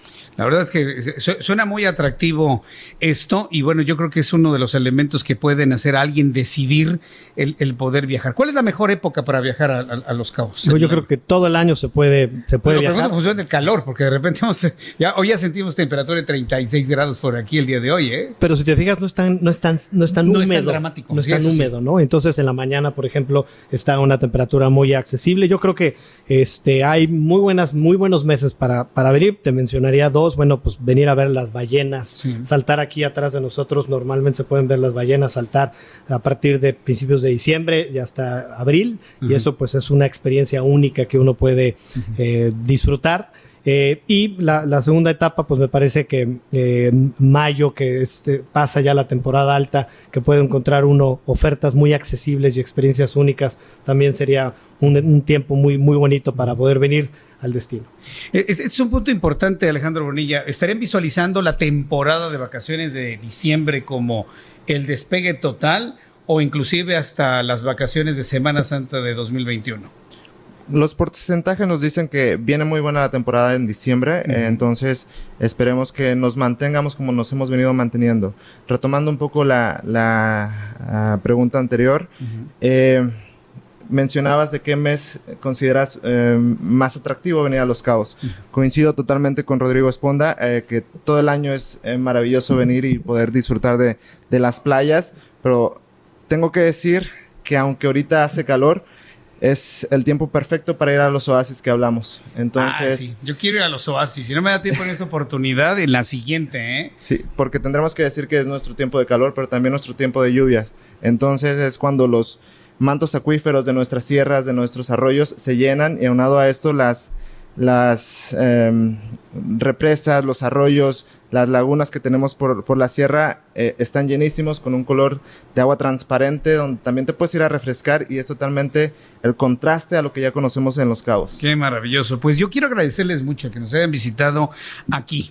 Yo creo que el público que escucha el Heraldo Radio tiene elementos ya eh, de decisión para venir a Los Cabos y de esta manera pues convertirlo en el destino emblema de este año 2020 que este año 2020 nos deje algo bueno, ¿no? Que sea la reactivación económica y turística en este destino. Quiero agradecerle mucho a Rodrigo Esponda, eh, quien es el director general del Fideicomiso de Turismo de Los Cabos. Muchas gracias por acompañarnos. Muchas gracias a ti, Jesús. Muchas gracias. Y Alejandro Bonilla, director de Turismo del municipio de Los Cabos, muchas gracias por las atenciones, la hospitalidad, la calidez somos testigos de este gran equipo de, profesionales de la información, de la calidez y lo bien que nos tratan cuando venimos a Los Cabos. Gracias por tratarnos así. Muchísimas gracias. gracias a ustedes por aceptar la invitación y a invitar a todos los mexicanos, a todos nuestros paisanos que vengan a visitarnos, que no nos quedemos con, con la espinita de que aquí es caro, porque es para todos. Es México. Magnífico. Y son bienvenidos. Pues señores, muchísimas gracias por estar aquí. Gracias Alejandro. Gracias, Rodrigo. Gracias. Muchas gracias. Hemos conversado con las voces del turismo en Los Cabos y quienes le están haciendo esta cordial invitación para que en su planeación, porque estoy seguro que hay personas que están planeando, bueno, ahora que ya podamos, que ya, que ya tengamos las certezas, las seguridades y demás, pues poder venir a Los Cabos. Precisamente Brenda Peña, nuestra compañera, hizo un trabajo periodístico el día de hoy, se fue a varios restaurantes y pues platicó con los restauranteros, platicó con los empresarios y les hablaron de todos los protocolos, las mesas que se pueden utilizar, las que no se pueden utilizar, el tapete, el gel, la toma de temperatura, el uso obligatorio del cubrebocas, lo que estamos aplicando prácticamente en toda la República Mexicana. Y de esta manera, bueno, pues tener la certeza de que todo está en orden. Hoy nos hemos desplazado en varias partes de este destino, nos hemos sentido muy bien, nos hemos sentido tranquilos, hemos utilizado el cubrebocas, como verán, aunque esté acá atrás el mar y este macizo rocoso impresionante, aquí tengo mi cubrebocas. Ya sabe que porque sí sirve, yo me lo pongo Aquí, por ejemplo, estamos en condiciones de, sana distancia para esta entrevista, con pocas personas en el estudio, y de esta manera, bueno, pues podemos tener momentos en que no los uso, porque si lo uso no me va a escuchar usted bien en el micrófono. Y se lo digo a algunas personas que me dicen, ay Jesús Martín, ponte por favor tu cubrebocas. En Los Cabos se está usando cubrebocas toda la gente, ¿eh? toda la gente se está cuidando y al mismo tiempo están disfrutando. Lo peor que le puede pasar es que le quede la boca blanca y todo lo demás morenito, ¿no? Cuando ande caminando por la calle ya así, además de quedar marcada la espalda, te va a quedar marcada la cara, ¿no? Es que el ingeniero se ríe, por supuesto. Bueno, ya son en este momento. Gracias, señores, por habernos acompañado aquí el día de hoy. Son las 6 de la tarde con 22 minutos, hora del centro de la República Mexicana. Continúo. Antes de ir a los anuncios comerciales, antes de los eh, anuncios comerciales, quiero eh, informarle, ya después de que hablamos del asunto presupuestal, y que tiene que ver precisamente con eh, la reactivación de la industria turística, eh, lo que está pidiendo el presidente de la República en cuanto a apretarse el cinturón por parte de los partidos políticos. Eh, la, política va a ser lo que tengamos a partir de este momento de hacia adelante. Apertura turística, apertura económica, problemas presupuestales, pero eso sí, muchos partidos políticos. De acuerdo con la senadora Gloria Núñez del Partido Acción, el Partido Acción Nacional es un partido fuerte y se posiciona como primera fuerza política en México, por lo que descartó que vaya a haber una desbandada hacia México libre. Ya empezaron las preocupaciones desde el punto de vista partidista, hoy que se conoció desde el Instituto Nacional Electoral, pues la amplia probabilidad que tiene la, organización de Felipe Calderón Hinojosa y de Margarita Zavala de convertirse en un partido político, México Libre. Y un partido político que lo vamos a ver ya ¿eh? en las boletas electorales del año que entra, del año 2021 para, para competir por Congreso, para competir por presidencias municipales, para poder competir por gobernadores, algo que se antoja, mire, complicadísimo.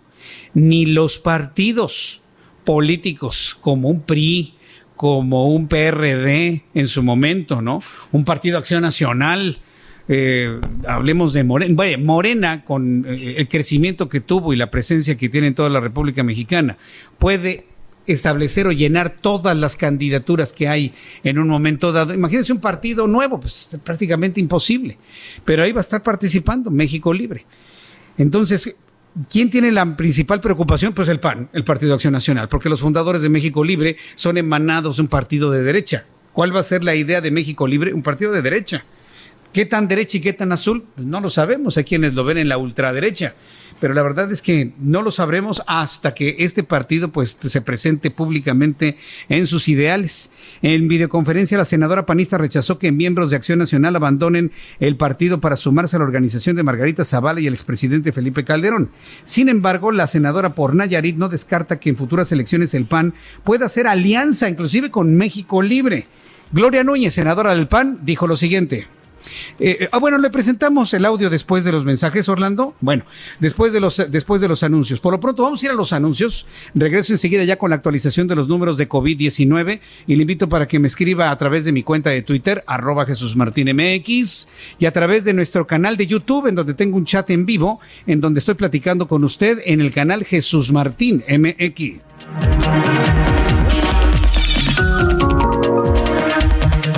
Escuchas a Jesús Martín Mendoza con las noticias de la tarde por Heraldo Radio, una estación de Heraldo Media Group. Heraldo Radio, la HCL se comparte, se ve y ahora también se escucha.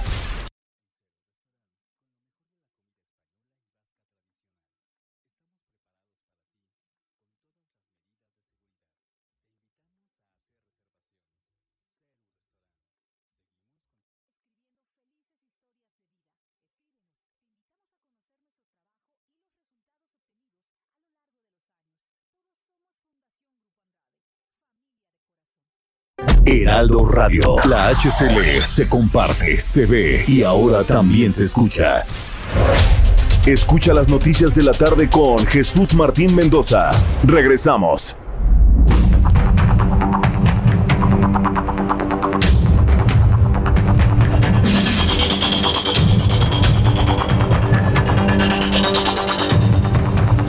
En este momento las 6 eh, de la tarde con 30 minutos, las seis y media, hora del centro de la República Mexicana, 5 de la tarde con 30 minutos aquí en Los Cabos, en Cabo San Lucas. Desde que llegamos hemos tenido ya al menos tres experiencias, todo este equipo de noticias, eh, tanto de radio como de televisión, tres experiencias en restaurantes en, en Los Cabos y hemos, nos han atendido maravillosamente bien. Hemos comido de lo mejor, con comida de muy buena calidad, muy fresco. Hace ratito comimos un, un cóctel campechano. Tenía pulpito, tenía camarón, eh, tenía callo de hacha. Buenísimo, la verdad, buenísimo. Ya tuve oportunidad de comer el, pescado acá como, como capeado, como eh, rebozado, muy tradicional de Baja California Sur, entre otras delicias, por supuesto. Y eh, el, haber ido a los restaurantes, ver cómo están eh, las, las, mesas, algunas eh, con sillas canceladas y otras donde se puede, hasta un 40%, 30, 40, por, 40, 30, 40% dependiendo si tiene o no se tiene terraza. Pues esto nos habla de que los restauranteros están metiéndole muchísimo empeño en cuanto a calidad de sus alimentos. Pero así como hemos disfrutado de delicias aquí en Baja California Sur, pues también hemos visto algunos negocios cerrados que no aguantaron los 5, 4, cinco meses de, de, de cierre, de falta de actividad en esta como en otras zonas del país. ¿Cómo han salido adelante la industria restaurantera aquí en Los Cabos? Pues a mí me da mucho gusto saludar a Roberto Jiménez, se encuentra hoy con nosotros aquí en esta cabina del Heraldo Radio, aquí en Cabo San Lucas, quien es el presidente de la CANIRAC, de la Cámara Nacional de la Industria de Restaurantes y Alimentos Condimentados, a quien le agradezco que nos visite el día de hoy. Bienvenido. Gracias. Jesús, muchísimas gracias. Muchas gracias por estar acá en el centro de, nuestro lugar tan amado, Los Cabos, un lugar maravilloso y que ahorita estás teniendo la experiencia tú y todo tu equipo para disfrutar de, como tú dices, estas delicias y ver realmente lo que está pasando, ¿no? Por, por ojos propios, ¿no? Entonces, este, pues bienvenido, muchas gracias. Muchas gracias por estar aquí, no, gracias por la hospitalidad y también gracias por esa cocina tan maravillosa que hay aquí en esta entidad de la República Mexicana y sobre todo en esta parte de, de Los Cabos. ¿Cómo les fue con la pandemia? Es decir, ¿quiénes sobrevivieron, quiénes no? ¿Qué porcentaje está ya iniciando esta reactivación económica? Mira, pues la verdad fue eh, un impacto muy fuerte para nuestra industria. Eh, en realidad eh, no creímos que, fuera a impactar tanto, pero realmente es, al final de cuentas, es en todo el país, ¿no? Y es más a nivel mundial, más bien, ¿no? Este, obviamente sí nos afectó muchísimos el estar cerrado dos o tres meses, un restaurante al primer mes sin, sin operación, obviamente pues cualquier restaurante truena, ¿no? Este, entonces, pero muchos de nuestros compañeros pues siguieron adelante, ahora sí que sacaron sus ahorros, eh, todo lo que tenían para, para poder, primeramente, que es creo que fue muy importante, eh, no despedir a los trabajadores, este, aguantar lo más que pudieron y aunque estaban cerrados los restaurantes, pues es, es de admirarse que, que se, se les estuvo pagando un sueldo para que ellos también pudieran tener un sustento, ¿no? Y, que sus familias estuvieran bien. Pero aguantó el, restaurantero, aguantó el empresario o tuvo algún tipo de apoyo de los cabos o del Estado? Fíjate que, que lamentablemente pues no tuvimos eh, apoyos como queríamos, ¿no? Eh, eh, realmente fue eh, dinero de los restauranteros, eh, de ese ahorro que siempre tienen, de ese va que siempre están guardando para, para cualquier contingencia, porque aparte, pues aquí estamos acostumbrados a que siempre nos pegan huracanes, este, y siempre están pasando cosas, entonces ya estamos acostumbrados a guardar, ¿no? Siempre dinero, y entonces fue, fue dinero de los restauranteros realmente lo que se les dio a, a, estos trabajadores, a estas personas. Obviamente nosotros solicitamos al gobierno federal apoyos, al gobierno estatal, al gobierno municipal, eh, a pesar de que estamos trabajando con ellos coordinadamente, sobre todo con el gobierno eh, municipal, bueno, ellos nos apoyaron mucho en eh, posponer los pagos, ¿no? De derechos, de por licencias, por uso de banquetas, por uso de estacionamiento. en esa parte ellos nos estuvieron ayudando, ¿no? El, gobierno estatal, pues, más o menos en, en algunas cuestiones, ¿no? Pero el gobierno federal, pues definitivamente este, no tuvimos ningún eh, apoyo, ¿no? Pero aún así, ¿no? Aún así nosotros seguimos adelante y eh, pues la, la, reapertura fue ahora sí que un respiro, ¿no? Un, un, aliciente para nosotros cuando nos dijeron que ya podíamos eh, abrir. Para eso pues tuvimos que prepararnos, tuvimos que, que implementar protocolos, tuvimos que certificarnos en, en, en punto limpio, este, que era para tener una proyección hacia el extranjero y que el, turista realmente tuviera esa confianza, ¿no? De venir y que iba a estar seguro y tú lo estás viendo ahorita. En realidad, este, nosotros como restauranteros, pues somos muy responsables. Nos interesa mucho que, nuestros comensales, nuestros clientes sientan seguros y sobre todo que nos recomienden, ¿no? Y eso ha estado pasando a través de todo este tiempo. Entonces, pues los restaurantes, como tú ves, eh, pues es un lugar muy seguro. Es un lugar, aparte de que comes delicioso aquí en Los Cabos, tenemos pues mariscos eh, de, de, casi del mar a la mesa, ¿no? Sí. Este, de, del momento, fresquecitos. Y tenemos aparte restaurantes muy reconocidos a nivel internacional, chef estrellas Michelin. Entonces, aparte, digo, Los Cabos es un destino, eh, como lo mencionaban hace rato, que es muy atractivo para el americano, ¿no? Sobre todo por la cercanía que tenemos a California. Entonces, eso nos ha ayudado un poco y trabajando de manera coordinada con el gobierno municipal, eh, con eh, la Secretaría de Turismo, ¿no? Ya, ya por aquí te decía Esponda. Entonces, estamos eh, trabajando de manera coordinada y eso nos ha ayudado mucho, ¿no? Todos estamos poniendo la parte que nos corresponde para activar este destino, ¿no? Entonces, pues, esa yo creo que es la clave, primeramente la unión y, y, y el, el, dar seguridad a nuestros clientes. ¿Qué porcentaje eh, de personas reciben los restaurantes?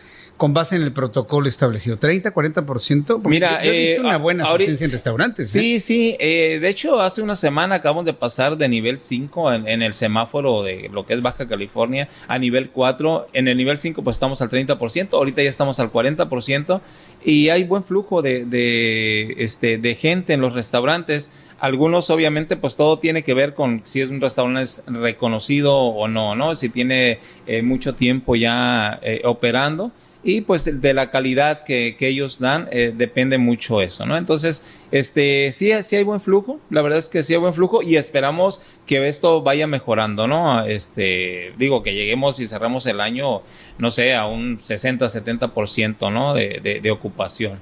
Entonces creo que, que vamos muy bien, eh, estamos echándole ganas, estamos este, con todos, digo, eh, como te decía, aquí puedes comer desde unos camarones eh, a la parrilla con, con leña de mezquite, un pescadito eh, guachinango, ¿no? Cabrilla, filete de cabrilla, tenemos la langosta tan rica y fresca. Entonces, hay, hay comida mexicana también, tenemos de todo. Realmente es, es una, un lugar que tenemos de todas las cocinas, ¿no? Una cocina internacional, italiana, este, pues japonesa, eh, mexicana, china, o sea, tenemos de todo.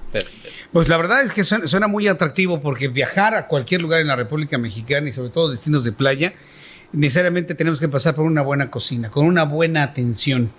Eh, me imagino que el restaurantero está como que retomando el ritmo, ¿no? Para, porque, bueno, se, pierde, ¿no? Algo del dinamismo siempre en los restaurantes. Yo lo he notado en la Ciudad de México, pero aquí cómo, cómo se han reactivado. Están apenas como que adaptándose nuevamente, ¿no? A las condiciones. Mira, pues, pues, eh, digamos que, que estábamos ya ansiosos por empezar, entonces, en cuanto abrimos, pues rápidamente nos reactivamos, ¿no? Ya, ya sabemos lo que tenemos que hacer.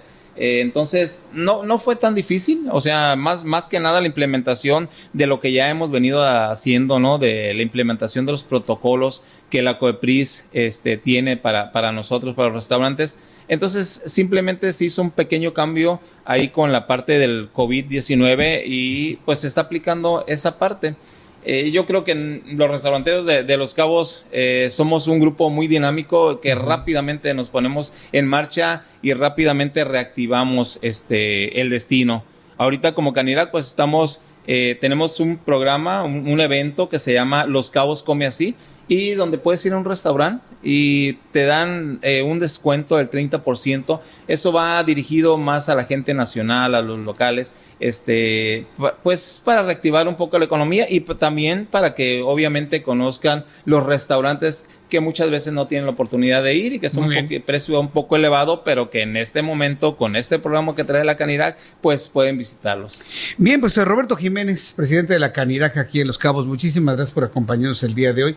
Le deseamos muchísimo éxito, mucha suerte en esta reactivación económica y estaremos de visita nuevamente aquí en un futuro cuando ustedes nos inviten vendremos con la familia también. Para. Claro, siempre son bienvenidos este, y una invitación a, a, todo México, a toda la gente que los escucha. Ustedes aquí los esperamos con el corazón abierto. Muy bien, pues, Roberto, muchísimas gracias. Gracias, Jesús. Hasta gracias. Luego. Hasta gracias. luego. Es Roberto Jiménez, presidente de Canirac, aquí en eh, Los Cabos. Y la verdad, mire, yo, yo la verdad veo a Roberto con una gran esperanza, con unas enormes ganas, ¿no? De, de, de, iniciar ya con toda la actividad, con toda la actividad de turística, con toda la actividad de la restauración, porque la verdad es que es, una industria muy generosa. Es una industria muy generosa la de los restaurantes.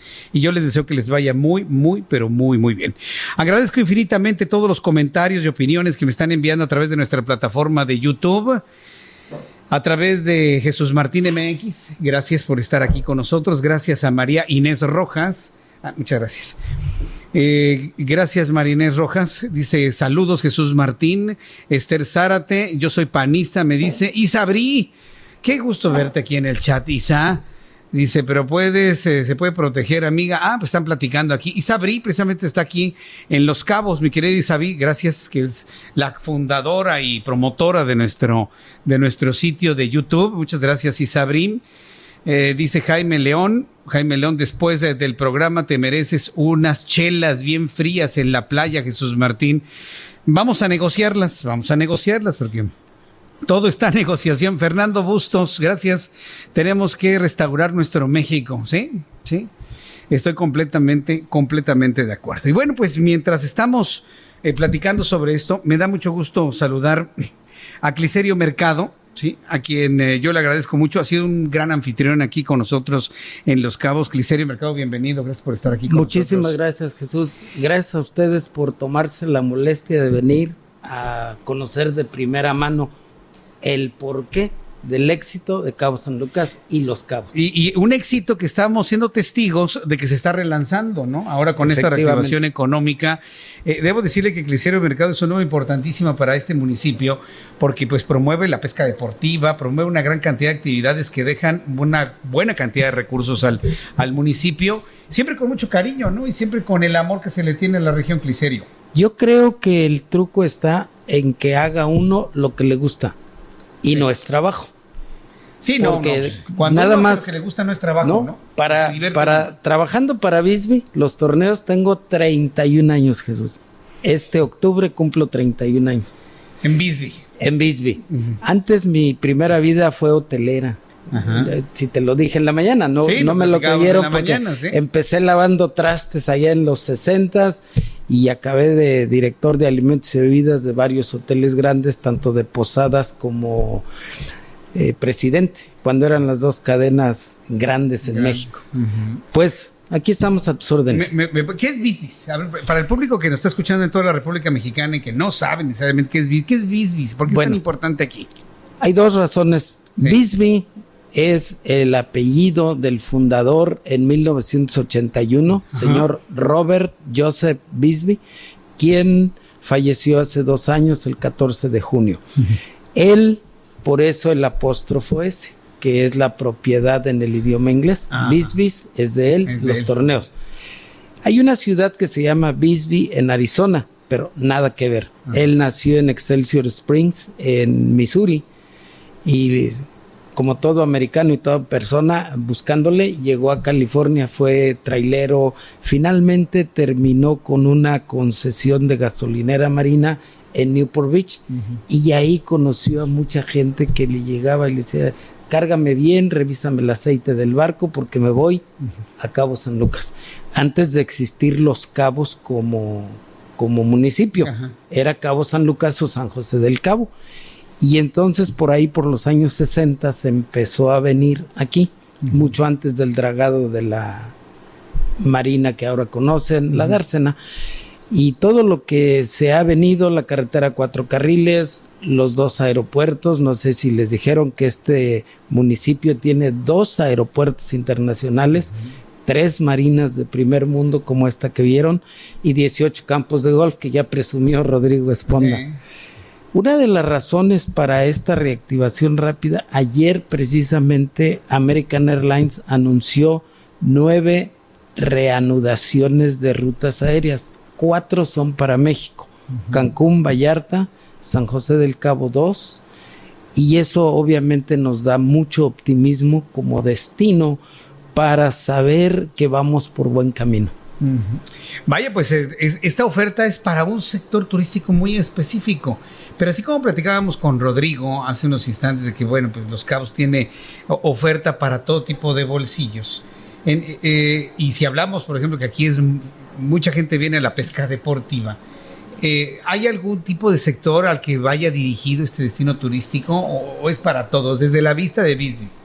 Eh, la vista nuestra es todo pescador deportivo es bienvenido. De hecho, tenemos tres torneos. Uno se llevó a efecto el 4 al 8 de agosto en Buenavista apenas, que fue lo que nos dio el, pie para que pudiéramos trabajar con las autoridades, sobre todo COEPRIS. Y son nueve permisos los que se ocupan para los torneos de pesca con los nuevos protocolos. Pero sentamos precedente y el torneo de Buenavista se tomó como, a ver, ¿ustedes qué proponen? Nos dice la autoridad. Digo, aquí está lo que yo te propongo. Eliminar la Junta de Capitanes para la lectura de reglas. Pero este año afortunadamente no hay cambios. Hay normalmente en todos los torneos del tipo que sean un cóctel de bienvenida, ya que se terminó de registrar todo mundo los dos, tres días o un día de pesaje de acuerdo a los días que se pesque y luego la cena de premiación. Bueno, pues mientras esté el semáforo que estaba en rojo, pues vamos a eliminar todos los eventos que agrupen gente. Y tuvimos un torneo como nunca habíamos tenido, pero primero, rebasamos el número de embarcaciones. El año pasado fueron 67, 67, este año 72 se capturó un marlin récord azul de 704 libras mm. Y se tuvo más de un millón cien mil dólares a premios. Y todo el mundo dice, este, en la pandemia. En la pues pandemia, ¿y de dónde y cómo se logró eso? No, no, no. Ahora, contestando una de tus preguntas que es muy acertada, ¿y los mexicanos qué? Pues sí. Bueno, pues un equipo compuesto por mexicanos, valga la redundancia, de Ciudad de México, chamacos, con un, eh, un, capitán y lancha de la Ribera, ganaron, presentaron ese Marlin de 704 libras. ¿Y la Ciudad de México dónde se practica pesca? este, yo creo que se van a Xochimilco. Xochimilco, se van a, la segunda sección del bosque Chapultepec. en, en general, tenemos el 20% de participantes mexicanos. Te sorprenderá que hay, obviamente no te voy a decir los nombres porque esa es una de las razones que la gente viene a Los Cabos. No sé si se toparon con Brad Pitt, con Robert eh, De Niro, porque a eso le encanta a ese nivel de gente.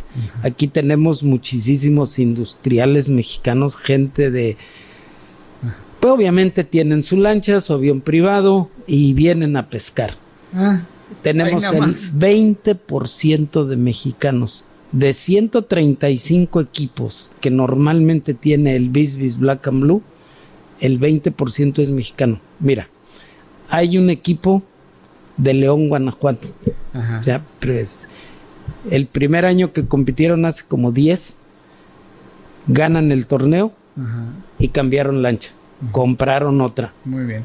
Y tenemos pescadores de Monterrey, de Chetumal. Qué maravilla. De todo el país. Guadalajara, hay varios. Te sorprenderías quienes vienen a pescar. Y, pero eso es lo que les encanta. Primero, no anunciamos a nadie que viene a pescar. ¿Por qué? Porque es un cliente. exactamente. Y le debes el... Seguridad, discreción. Más que nada discreción. Discreción. Y y esto hace que la pesca deportiva sea tan atractiva para eh, todo el mundo. Pues Clicero Mercado, podríamos platicar una gran cantidad de tiempo. Sí. Yo me comprometo que regresemos a Los Cabos, seguir platicando y seguir difundiendo a nivel nacional, que es nuestro programa en este momento, todo lo que se vive aquí en Los Cabos. Una página de internet donde el público pueda conocer más de Bisbis. Claro, www.bisbis.com es www B grande, I de Ignacio, S, B grande, doble E de Ernesto, bisbes.com. Bisbes, se escribe Bisbes con doble E, bisbes.com. Y ahí pueden conocer más. Todo lo que quieran sobre la pesca deportiva de los torneos. Quiero hacer un compromiso con ustedes. La próxima vez que vengan, eh, resérvenme una mañana de seis y media de la mañana, eso sí hay que desmañanarse. Sí, madrugar, sí. a las dos de la tarde para que los lleven a pescar. Bueno, así lo hacemos. Ya está el compromiso. En serio, muchas gracias. Muchas gracias, Jesús. ¿eh? Me da muchísimo gusto. Quiero agradecer a todo tu equipo el, el que nos permitan eh, mostrarles por qué la gente quiere venir a Los Cabos, a Cabo San Lucas y a Baja California Sur. Ojalá puedan visitar las playas de Loreto, Mulegés. Sí, es, que este lugar es como para quedarse una semana por lo menos. Mínimo, mínimo, así una semana. Cliserio, muchas gracias. Muchas gracias Jesús, muchas gracias de nuevo a tu equipo y nos estamos viendo. Gracias. Espero que sea pronto. Cliserio Mercado de Bisbis, Black and Blue, aquí en el Heraldo Radio. Son las, faltan cuántos minutos, 10 minutos para que sean las 8 de la noche, tiempo del centro de México, aunque aquí, aunque aquí en los Cabos hay sol, luz de día completamente. Haga de cuenta que son aquí las 4 de la tarde. Vamos con Adriana Fernández, nuestra especialista en cine. Mi querida Adriana, ¿cómo te va? Bienvenida. Muy buenas eh, noches por allá. ¿Qué tal, Jesús Martín? Buenas noches. Listos para pues para ver algo en, casa todavía, Jesús Martín, hasta que no ah. estrene Tenet, que ya la vi, de la cual platicaremos la próxima semana, yo creo que esa, por eso vale la pena ir al cine. Ah, pues me parece muy pues, bien, mi querida Adriana. Oye, pues danos tus recomendaciones para este fin de semana. Tú nos dirás si siguen siendo recomendaciones en casa o ya en sala cinematográfica, Adri. Pues mira, eh, vamos a ver en casa, Jesús Martín, una cinta que se llama Una obra maestra.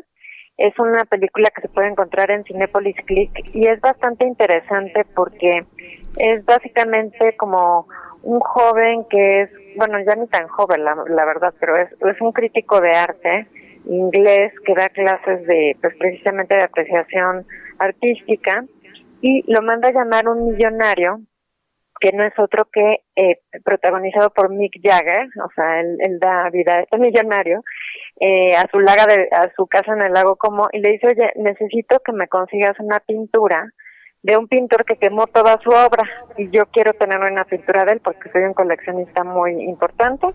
Así que pues a ver cómo le haces, pero me la vas a conseguir. Y ese pintor es interpretado por Donald Sutherland. Entonces, pues lo que sigue es una historia, ¿cómo te diré? Como un thriller de arte, que además como que nos cuestiona mucho realmente quién decide que un artista es un artista, ¿no? ¿Quién decide que un cuadro vale miles de dólares o millones de dólares? O sea, es la crítica, eh, es la técnica. está bien interesante, Jesús Martín. Tiene muy buen reparto, además de Jeffrey Jagger, Donald Sutherland, Charles Bank, Elizabeth Vicky, Muy entretenida. Le voy a dar tres estrellas a esta cinta de una obra maestra.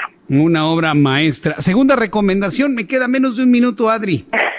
La segunda, que Martín, muy rápido, está en Netflix, se llama Nadie sabe que estoy aquí, es una cinta chilena en la que sale Hurley de Lost, el, actor que hacía de Helix se llama eh, Jorge García.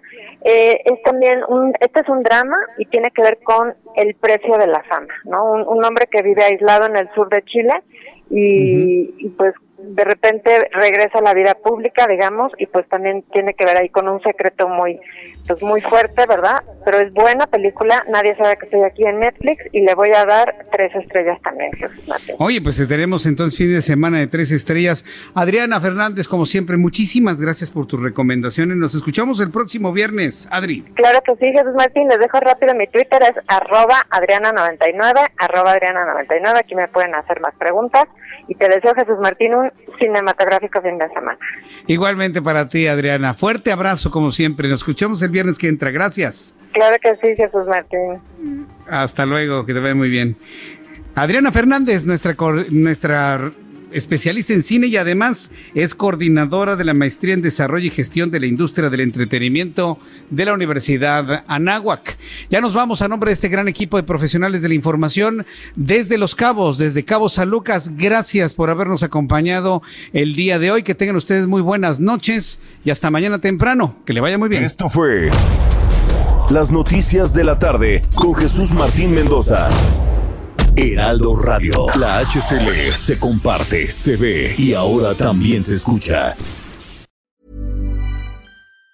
Even on a budget, quality is non-negotiable. That's why Quince is the place to score high-end essentials at 50 to 80% less than similar brands. Get your hands on buttery soft cashmere sweaters from just 60 bucks, Italian leather jackets, and so much more. And the best part about Quince, they exclusively partner with factories committed to safe, ethical, and responsible manufacturing. Elevate your style without the elevated price tag with Quince. Go to quince.com slash upgrade for free shipping and 365-day returns.